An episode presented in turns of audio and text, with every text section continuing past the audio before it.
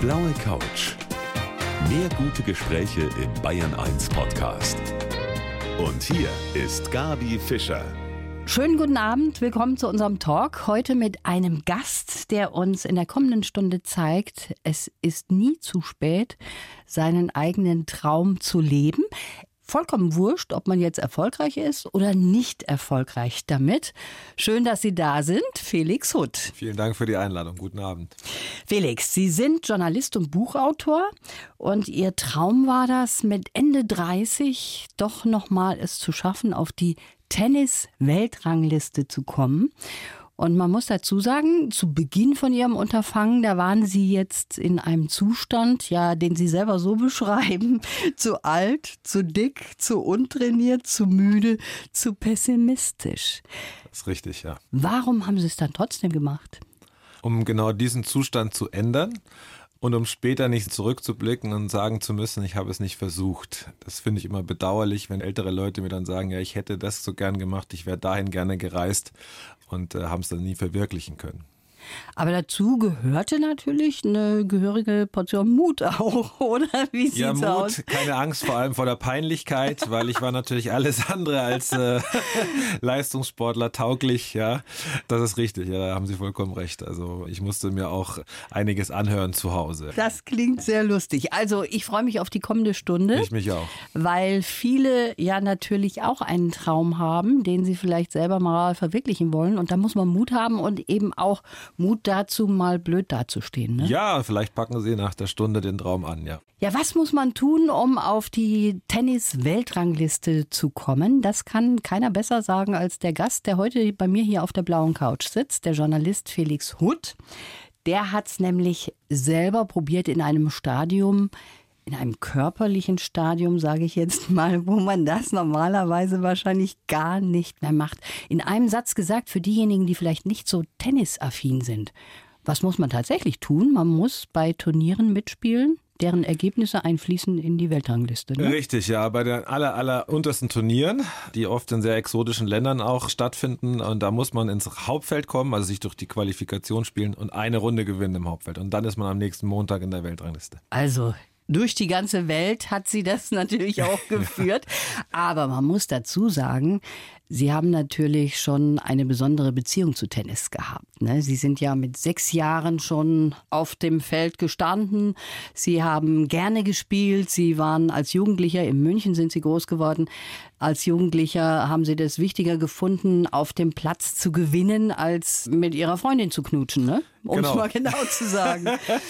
so ist es, ja. Ich hatte nicht mal Zeit für eine Freundin. Und Sie haben auch recht, ja, ich habe schon mit sechs Jahren angefangen. Ich bin eines dieser Boris Becker-Kinder. Ich war sechs Jahre, als er Wimbledon gewonnen hat, 1985. Und das war so bei mir der Punkt, wo ich gesagt habe, ich möchte weg vom Fußballplatz und rauf auf den Tennisplatz. Das hat sich ganz gut angelassen bei Ihnen. Sie haben ja auch ein Stipendium bekommen, sind genau. nach Amerika gegangen. Genau, also ich war einer der besseren Junioren in äh, Deutschland, bin dann zum Studium in die USA gegangen. Dort kann man eben Tennis spielen oder Sport treiben und gleichzeitig eine Ausbildung genießen. Und danach aber hat sich dann rauskristallisiert, dass es für die ganz große Tenniskarriere nicht reicht. Und dann bin ich, wie ich so schön schreibe, zu einem Bürokörper mutiert. Verkürzte Muskulatur und etwas zu viel Augustiner, ja. Das ist schön ausgedrückt. Ja, Sie sind Journalist geworden und da läuft es ja auch ganz gut. Ne? Ja. Gala, bunte Stern, Spiegel, oder? Genau, ja. Also das ist ja auch eine ganz nette Karriere, die Sie dann gemacht genau, haben. Genau, ich habe das einfach umgemünzt. Ich habe es auf dem Platz nicht geschafft und habe es dann versucht, in den Redaktionen zu schaffen. Aber Spaß beiseite. Es ist tatsächlich so, dass einem natürlich das Leistungssportler-Dasein hilft, mhm. später auch im Berufsleben, weil man halt einfach gewohnt ist, Rückschläge wegzustecken, diszipliniert zu arbeiten und so weiter. Also das ist schon eine gute Basis, Leistungssport fürs auch Berufsleben. Sie haben dann 2017, glaube ich, Roger Federer gesehen und haben sich dann gedacht, Mensch, ich möchte es jetzt doch noch mal schaffen auf die Tennis-Weltrangliste, obwohl ihre Frau war nicht so begeistert. Nee, das war im Urlaub in Südafrika und wir haben ein Match gesehen, beziehungsweise ich habe es gesehen, zwischen Federer und Nadal, ein Klassiker. Und das war so herausragend, dass ich ein paar Bier zu viel dabei getrunken hatte und dann auf diese Schnapsidee gekommen bin und nie wieder davon weggekommen bin und dann Gott sei Dank auch Verlag gefunden habe, der an die Idee sehr geglaubt hat, der mich da auch unterstützt hat. Und dann ging meine Reise Reise los und tatsächlich ist meine Frau, glaube ich, ziemlich froh, dass sich mein Tennispensum wieder verringert hat. Ja. Wie kann man sich das vorstellen, Herr Huth? Sie sind als Tennisoper dann von Turnier zu Turnier. Entschuldigen Sie, wenn ja. ich so das sage. Genau, also ich habe meinen Urlauben dann statt Club Robinson habe ich dann Tennisturniere gebucht sozusagen und habe versucht, meine Frau mit einzubinden und äh, ja, auch im Alltag bin jeden Morgen sehr, sehr früh hoch, habe meine Einheit gemacht, bin dann arbeiten gegangen, habe abends vielleicht noch mal was gemacht, habe die Ernährung umgestellt und ja, es war ein ziemlicher Aufwand. Ja, ja Wahnsinn. Mhm. Und wir als Otto Normalverbraucher, wir denken uns, Mensch, dieser Tenniszirkus, die Spieler, die werden doch da gepampert bei diesen Weltranglistenspielen ja. und das ist alles so großartig. ist aber nicht so gewesen. Nein, also ein bisschen wie beim Fußball. Ich war weltweit auf Kreisklasse unterwegs und sehr exotische Plätze, auch Versorgung, Hotel und so weiter. Und das, was man sozusagen mitbekommt, die Welt von Roger Federer, die hat natürlich mit der breiten Tennisrealität überhaupt gar nichts zu tun. Ja sondern erzählen Sie mal ein bisschen, wie ist das Naja, also ich war zum Beispiel in Kambodscha und da schlafen die Spieler dann wirklich in absteigen, muss man sagen. Man fährt mit der Rikscha durch stinkenden äh, Verkehr mit lauter Abgasen. Äh, man hat ganz andere Formen von Plätzen, Bällen, Wasserversorgung. Also es sind so grundelementare Dinge. Man lernt da auch sehr viel. Und ich habe auch viele junge Spieler gesehen, die dann nach ein paar Wochen echt aufgetaut sind in den Ländern und kapiert haben, diese Welt, die sie in Europa und Deutschland vorfinden, die gibt's ebenso nicht. Also es ist durchaus auch lehrreich. Ja, macht demütig. Mhm. Sie hatten einen slowakischen Coach. Ja. Der hat ein tolles Motto, finde ich. Man muss Schmerzen mit Schmerzen bekämpfen. Das klingt grausam, Herr Hut.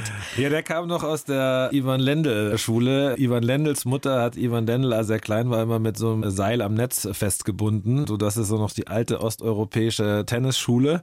Und da kam mein erster Trainer, mein großer Jugendtrainer, auch her. Und er hat tatsächlich, wenn wir zum Beispiel Schulterschmerzen gehabt haben, gesagt, nimm eine Hantel und mach jetzt erst recht Übungen mit einer schweren Hantel, damit eben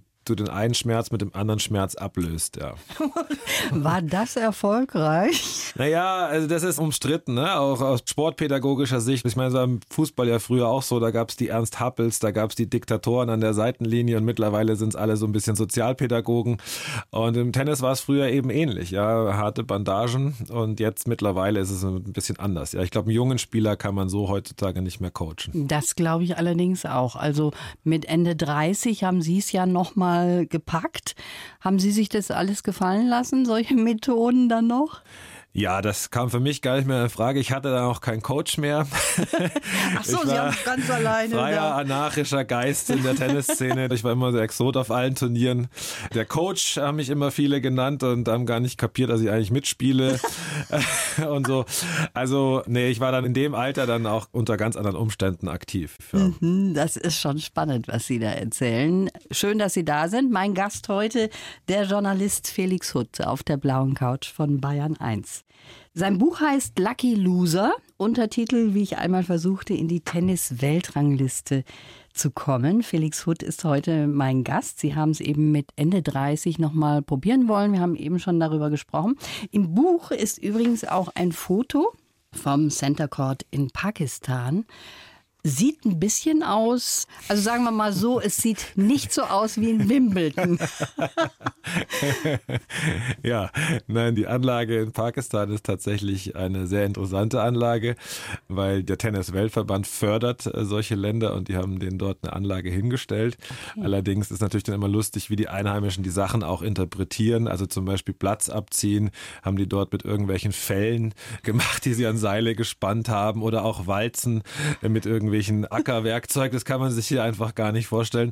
Und in Pakistan war halt besonders krass, dass ständig das Militär präsent war. Also man musste, bevor man auf die Anlage ist, wie durch so eine Flughafenschleuse jeden Tag sein Bag öffnen. Und auch über dem Platz standen dann ständig Soldaten.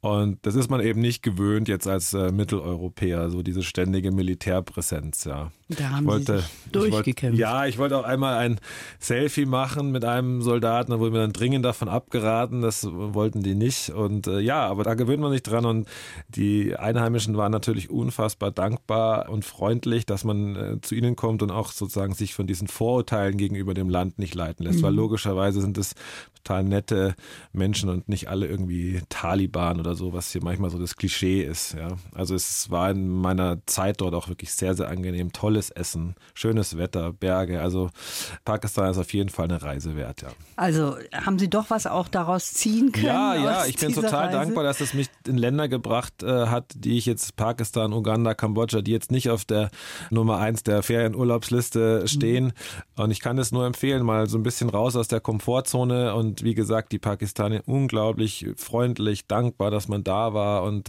tolle Begegnungen, Freundschaften, die bis heute über Facebook andauern ja, und so weiter. Ja, nee, ja, sehr schön. schön. Ich habe jetzt hier für Sie einen Lebenslauf. Mhm. Den haben meine Redakteurin zusammengebastelt. Oh ja, Wenn Sie gespannt. den jetzt bitte mal kurz vorlesen. Mein Name ist Felix Hutt und ich habe meinen Jugendraum erfüllt. Zumindest habe ich es mit knapp 40 mit allen Mitteln probiert mein Leben geprägt hat, Boris Becker. Oh, würde ich widersprechen wollen. Ah. Nach seinem Sieg in Wimbledon wurde auch für mich der Tennisplatz zur Heimat. Für das Tennis habe ich sogar mein geliebtes München verlassen. Vier Jahre war ich mit einem Tennisstipendium in den USA. Ich bin dort erwachsen und selbstständig geworden, habe mich durchgebissen. Meine Arbeit als Journalist macht mir Freude, ich bin erfolgreich und privat ein glücklicher Mann. Der Jugendraum aber, einmal in der Tennis-Weltrangliste zu sein, der ist immer geblieben. Übergewichtig und untrainiert habe ich mich 2018 noch einmal auf Ochsentour gemacht, immer auf der Jagd nach dem einen Punkt. Verrückt, ja, vielleicht, aber danach ein zufriedener Mann, der weiß, dass Gewinnen schön, aber nicht das Wichtigste im Leben ist. Okay, bis auf Boris Becker, da ja. habe ich ja schon. also, dass er mein Leben geprägt hat, er hat eine Initialzündung ausgelöst, ganz sicher. Und ich habe ihn auch später ein paar Mal interviewen dürfen. Er hat mich immer begleitet, er begleitet mich so am Rande bis heute, aber geprägt, das möchte ich nicht sagen. Da sind wir dann doch zu verschieden, hoffentlich auch. Jetzt wollen wir natürlich nicht verraten, wie Ihr Unterfangen ausgegangen ist, ganz klar. Aber was ich wunderbar finde, wie Sie sagen, Sie dürfen jetzt wieder so alt sein, wie Sie tatsächlich sind. War das stressig, auch in diese junge Welt wieder ja, einzutauchen? Sehr, sehr stressig. Und der Leistungssport setzt einen da besonders unter Druck, weil sobald ein Fußballer 30 Jahre alt ist, sprechen also bei Thomas Müller fangen jetzt alle an irgendwie über, wird er nochmal wechseln oder wird, und das ist eigentlich, das ist verzerrtes Bild natürlich. Mhm. Man ist ja eigentlich noch jung ja. mit 30, 35. Und wenn ich da mit knapp 40 in so eine Hotellobby gekommen bin und da saßen die ganzen jungen Spieler und haben auf ihren Handys rumgedaddelt, da habe ich dann auch schon gemerkt, das ist nicht mehr so richtig meine Welt. Und ich bin sehr, sehr froh, dass ich diese Welt auch wieder verlassen durfte. Also es hat auch was für sich, wenn ja. man in seinem Alter angekommen ist. Ja, das ist auch ist, eine ne? gute Erfahrung gewesen, weil man natürlich immer nach dem Jungsein strebt mhm. und äh, jung, jünger sein möchte und auch immer irgendwie so die Zeit beweint, die hinter einem liegt. Aber ich beweine nichts mehr. Ich habe das jetzt nochmal so mir nochmal angeguckt und ich bin jetzt froh, dass ich 40 bin und irgendwie nicht mehr 27. Also ich beneide die auch nicht. Sie sind auch angekommen und Sie sind selber Papa geworden, das dürfen wir verraten an dieser Stelle. Ja, sehr gerne. Ja, Herzlichen Glückwunsch dazu. Stolzer Papa. das heißt, die Nächte sind noch ein bisschen anstrengend, ne? Genau, da überlege ich gerade, ob das nicht der Stoff für ein nächstes Buch ist, weil es wirklich mich so fasziniert. Ich bin zum ersten Mal Vater geworden und ich habe davor eben nach Lektüre gesucht, ah. aus Vätersicht.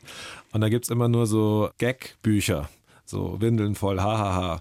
Aber niemand, der das so ernsthaft beschreibt. Und da bin ich gerade so ein bisschen am Überlegen, weil mich das total fasziniert gerade. Ja. ja, diese Zeit ist wunderbar. Ich als alte Mutter sage mal, die kann man schön genießen, aber Sie sind natürlich vielleicht dann doch ein bisschen froh, wenn die Phase des immer wieder in der Nacht wachwerdens mal vorbei ist. Auf jeden Fall. Was ich gut verstehen kann.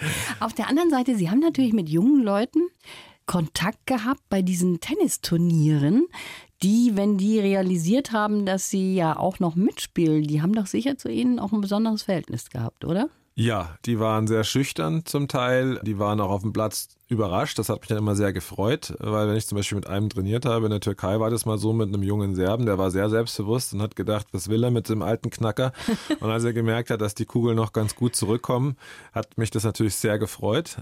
Trotzdem, wie gesagt, ich werde es nie vergessen. Ich war da mal in so einem Speisesaal von so einem Hotel und da wurde überhaupt nicht mehr gesprochen. Die haben, während sie gegessen haben, alle auf ihren Handys rumgewischt und es ist so ein Zeitgeistphänomen gerade so, was mich wirklich ein bisschen traurig macht. Und da war es in meiner Jugendtenniszeit, wie ich mit dem Bayerischen Tennisverband irgendwie ins Trainingslager nach Milano Maritima, weiß ich noch, wie viel Spaß wir da hatten und wie viel Schmarrn wir gemacht haben. Und wenn ich mit dir jetzt anschaue heute, also wie gesagt, ich beneide sie nicht. Auch eine wichtige Erkenntnis, ja, ja, die Sie ja. bekommen haben. Schön, dass Sie da sind. Felix Hutt bei mir auf der blauen Couch. Herr Hutt, Sie sind glücklich verheiratet. Sie sind Vater von einer kleinen Tochter, haben wir eben gehört. Und Ihr Wunsch ist es für die Zukunft, dass Ihre Frau Sie auch nach zehn Jahren Ehe nochmal heiraten würde. Ich finde, das klingt sehr schön. Während Ihres Selbstversuchs Gab es da kritische Momente in der Zweierbeziehung? Ja, kritische Momente, aber ich möchte jetzt behaupten, dass sie nicht so weit war, die Scheidung einzureichen. Hoffentlich. Aber nein, äh, sie hat keinen Bezug zum Leistungssport, was ich ehrlich gesagt auch sehr angenehm finde. Sie definiert sich überhaupt nicht über Punkte und Gewinnen und Verlieren. Und natürlich hat sie darunter gelitten, wenn eineinhalb, zwei Jahre jeder Urlaub, jeder Alltag nur von Tennis und Gewinnen und Verlieren bestimmt ist und ihr Mann dann irgendwie Wochenende am See nicht genießen kann, weil er davor ein Match verloren hat. Mhm. Sind Sie so ein Typ, der dann schlecht drauf das ist. Das war auch eine total faszinierende Erkenntnis, weil ich dieselben Turniere wie vor 20 Jahren gespielt habe und dieselbe Gefühle hatte nach Niederlagen. Also mich hat das echt umgehauen. Ich habe in einem Sommer vier Matches nach Matchbällen verloren. Das heißt, ich war ein Punkt vor Matchgewinn und habe das Match noch verloren. Ich war wochenlang am Boden und das war auch interessant und auch irgendwie ist das jetzt so, dass ich dann wirklich ein bisschen Distanz dazu brauche, weil ich denke, das ist irgendwie nicht gesund, ja, ja. wenn man da mit 40 noch so unter Niederlagen leidet. Ja. Auf der anderen Seite vielleicht ganz schön, wenn man sich so manche Gefühle auch bewahren ja, kann. Ja, aber es war wirklich faszinierend, Leben, ne? weil es war überhaupt keine Reife, keine Souveränität, hat sich überhaupt nichts geändert. Mhm. Ich war wirklich in der Woche nach einem schlechten Tenniswochenende sehr, sehr niedergeschlagen, so wie früher. Da bin ich ins Gymnasium und war einfach down. Das war irgendwie auch so eine interessante Erkenntnis, dass anscheinend Niederlagen schmerzen bis ins hohe Alter. okay. Ja, Lucky Loser ist nicht Ihr einziges Buch. Sie haben auch ein Buch über einen Serientäter geschrieben. Darüber wollen wir gleich noch weitersprechen hier auf der blauen Couch. Sieben Morde, 50 Jahre Haft, ein Leben danach, so heißt das Buch über einen Verbrecher. Und dieses Buch hat mein heutiger Gast geschrieben auf der blauen Couch, der Journalist Felix Hutt. Da geht es um einen Fall aus den 60ern. Das war wirklich sehr, sehr spektakulär. Ich fasse mal zusammen. Zwei Banküberfälle, drei Raubzüge, sieben Menschen getötet, wobei Klaus G., um den es da geht, nur fünf Morde gestanden hat, lebenslang verurteilt. Mittlerweile ist er auf freiem Fuß. Wie haben Sie Kontakt zu diesem Mann bekommen, Herr Huth? Er hatte einen Freund, einen Geistlichen, der ihn in der JVA Straubing regelmäßig besucht hat und der einen Brief von mir an ihn weitergeleitet hat. Und als bekannt wurde, dass er vor der Entlassung steht, haben sich natürlich viele Medien um ihn bemüht, weil er derjenige war, der am längsten in Bayern im Gefängnis saß und wieder freigekommen ist. Und er hat dann glücklicherweise zugestimmt, mich in einem Wirtshaus in München zu treffen. Und da haben wir uns eigentlich ganz gut verstanden. Und dann habe ich begonnen, ihn in dieser Zeit zu begleiten. Habe erst eine Sternenreportage darüber auch geschrieben und anschließend dann das Buch. Wie nah sind Sie dem Mann gekommen? Ich denke, ich bin ihm ziemlich nah gekommen, wobei ich auch darauf geachtet habe, ihm seinen Freiraum zu lassen. Das war ja für ihn eine sehr, sehr krasse Umstellung. Also er war nach fast fünf Jahrzehnten in Haft einfach, äh, brauchte er ein bisschen Zeit, um sich an das Leben draußen zu gewöhnen und da wollte ich nicht irgendwie intervenieren. Wir haben uns regelmäßig getroffen, wir haben uns ausgetauscht. Er hat mir Gemälde mitgebracht, die er im Gefängnis gemalt hat. Und wir sind zusammen in seine Heimat gefahren. Da war er dann mit mir das erste Mal seit all der Zeit. Das war sehr interessant. Wir sind zum Beispiel zu einer Bank gefahren, die es gar nicht mehr gab. Mhm. Also er war total enttäuscht, weil der Ort, den er mir zeigen wollte, war neu besetzt. Es gab schon aus meiner Sicht auch sehr viele Gänsehautmomente. Und ja, es lag natürlich auch immer die Frage in der Luft, wie reagiert er, wie kommt er auch mit Stress klar. Ich kann mich erinnern, die Presse hat natürlich da auf den auch gewartet, als er rausgekommen ist. Man hat sich gedacht, Mensch, 50 Jahre ist der weg vom Fenster, ja. weg von diesem Leben und wird dann wieder in dieses Leben entlassen, von dem er überhaupt keine Ahnung hat. Ne? Genau, das sind die banalsten Dinge gewesen. Also der musste lernen, wie man eine S-Bahn-Karte zieht, wie man mit einer Girokarte am Bankautomaten abhebt und äh, solche Dinge. Der hat fast altdeutsch gesprochen, Frauen waren Fräuleins und so. Also es war eine komplett andere Welt. Er ist wie in einem Raumschiff, hat eine Zeitmaschine bestiegen, kann ja. man sagen, ja. ja. Mhm. Was macht das mit einem jetzt als Journalist? Sie haben ja viele Porträts geschrieben, auch unter anderem über Kevin Spacey, über Dirk Nowitzki, also wirkliche Persönlichkeiten. Was macht das mit Ihnen persönlich, wenn Sie mit so jemandem zusammenkommen und doch auch anscheinend nahen Kontakt haben? Ja, das war nicht leicht, weil er in mir dann schon eine Bezugsperson gesehen hatte und ich äh, wollte eigentlich professionell bleiben, aber selbstverständlich kommt es dann vor, dass er mich um Rat gefragt hat. Selbstverständlich haben wir uns da angenähert mhm. und das war schon so ein Drahtseilakt, sag ich mal, da die Balance zu wahren. Ich habe dann auch immer wieder versucht, ihm sozusagen die Medienmechanismen und auch die Entstehung des Buches nahezubringen. Das kannte er natürlich auch alles nicht und das war wirklich eine sehr spannende Zeit. Ich muss auch sagen, für mich auch nicht immer eine ganz einfache Zeit. Er ist ja auch einfach stur davon überzeugt. Also er ist ja nicht in dem Sinne reuig. Und wenn Sie jetzt die ganze Zeit jemand gegenüber sitzen, von dem Sie wissen, der hat fünf oder sieben, also ich bin der Meinung, es waren sieben mhm. Menschen umgebracht und fühlt sich dafür nicht wirklich schuldig, auch nach 50 Jahren nicht, dann ist es schon schwierig auch zu ertragen oft. Ja. Kann ich mir sehr also, gut Also wenn man vorstellen. zum Beispiel dann die Bänder anhört nach so Gesprächen, ja, und man merkt einfach, da ist keine Reue da, mhm. ja, mhm. obwohl er ja dann zum Beispiel der Kirche auch wieder beigetreten ist.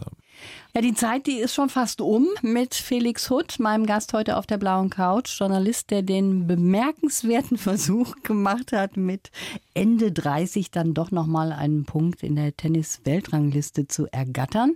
Sie haben zu Beginn geschrieben von diesem Versuch, Sie sind zu alt, zu dick, zu untrainiert. Ja. Mittlerweile kann ich nur sagen, Sie sehen trainiert aus, Sie sehen sportlich aus. Also haben Sie das beibehalten nach dem Versuch? Da muss man jetzt den äh, Zuhörern sagen, dass sie sehr nett zu mir sind, aber die können mich ja nicht sehen. Trainiert sehe ich definitiv nicht mehr aus. Finde ich schon. Äh, ich habe aber dank meiner kleinen Tochter zurzeit ein bisschen Problem mit einem regelmäßigen, mit regelmäßiger Nahrungsaufnahme. Das ist tatsächlich so. Und vielleicht liegt es daran, dass ich relativ schlank bin für meine Verhältnisse, ja. Sie haben sich da so ein paar Ziele gesetzt. Gesunde Ernährung, Jogging, kein Bier, kein Zwiebelrostbraten. Ja. Was haben Sie bis jetzt durchgehalten? Ja, gar nichts mehr, Gott sei Dank. das war natürlich ein wunderbarer Boomerang-Effekt. Nachdem dann die Zeit vorbei war und ich aus Uganda auch zurückgekommen bin, äh, habe ich mir das Bier wieder schmecken lassen. Lass es mir bis heute schmecken. Ich bin ein bakantischer Mensch. Ich liebe Essen und Trinken und äh, Geselligkeit. Und auch da bin ich froh, dass ich wieder in meine alten Schuhe zurück durfte. Und wie sieht es aus mit Tennis? Ich spiele nach wie vor, jetzt aber eher wieder freizeitmäßig, zwei, dreimal die Woche, ein, zweimal die Woche, je nachdem. Wir spielen Herren 30 Bundesliga, also jetzt kein schlechtes Niveau, mhm. macht mir auch noch riesig Spaß, aber jetzt gibt es eben momentan auch andere Prioritäten. Ja, ja das sehe ich aber genauso, ja. da haben Sie vollkommen recht. Ich habe eben schon gesagt, ich habe da was Erstaunliches über Sie gehört, nämlich, hätte ich nie gedacht, Sie glauben an Horoskope? Ja. Sie sind Wassermann? ja, Wassermann, sehr freiheitsliebend, individuell, stur. Und ich bin tatsächlich so, dass auch wenn ich Interviews mache, dass wenn ich Leute porträtiere, dass ich mir schon vorher angucke, wann haben die Geburtstag. Ich äh, werde selten enttäuscht von meinen guten alten Regeln. Das tatsächlich. sind meine persönlichen Bauernregeln des, der, des Horoskops. Ja. Und es ist, ich habe selten eine Waage getroffen, die explodiert ist, ah. zum Beispiel. Und ich habe selten Skorpion getroffen, da sind wir wieder bei Boris Becker oder bei meiner Frau, der ganz einfach ist. ja, und haben Sie auch mal geguckt, was heute in Ihrem Horoskop drin steht? Nein, so gucke ich, nein, das mache ich nicht auf Alltagsbasis, dass ich mir die Horoskope durchlese, sondern ich verbinde mit gewissen Sternzeichen gewisse Eigenschaften. Und die äh, teste ich immer wieder und das klappt meistens. Ja. Aber ich habe nachgeguckt. Oh. Wollen Sie es wissen, auch wenn es für Das Sie stört mich irrelevant nicht, Da komme ich klar mit. Also, da steht über Sie, Sie befinden sich derzeit eher in einer Traumwelt und langsam ist es an der Zeit, dass Sie sich mit der Realität auseinandersetzen. Sobald Sie selbst einsehen, dass es so nicht weitergehen kann, geht es steil nach oben. Ja. Was soll man dazu sagen? Jetzt? Also Traumwelt nehme ich gerne hin, aber wenn man die Windeln seiner eigenen Tochter täglich versorgt, dann kann man jetzt nicht davon sprechen, dass man sich realitätsfern bewegt. Da haben Sie recht. Aber hier steht unter Stärken. So enden wir jetzt mit diesem Gespräch. Human, modern, frei, unkonventionell und erfinderisch. Oh, das ist lieb. Ja, Das lassen wir einfach das, mal so das stehen. Lassen wir ne? stehen, ja. Lassen wir so stehen und auf die Hörer noch wirken. Ich kann nur sagen, schönen Dank fürs Kommen. Ich danke Das war auch, ja. sehr spannend, Ihre Geschichten zu hören und ich wünsche Ihnen, Ihrer Tochter und Ihrer Frau alles Gute. Herzlichen Dank. Es Danke geht für die bald vorüber, bald können Sie wieder durchschlafen. Herzlichen Dank. Schönen Dank, Herr. Danke. Die blaue Couch. Der Bayern 1 Talk als Podcast. Natürlich auch im Radio. Montag bis Donnerstag ab 19 Uhr.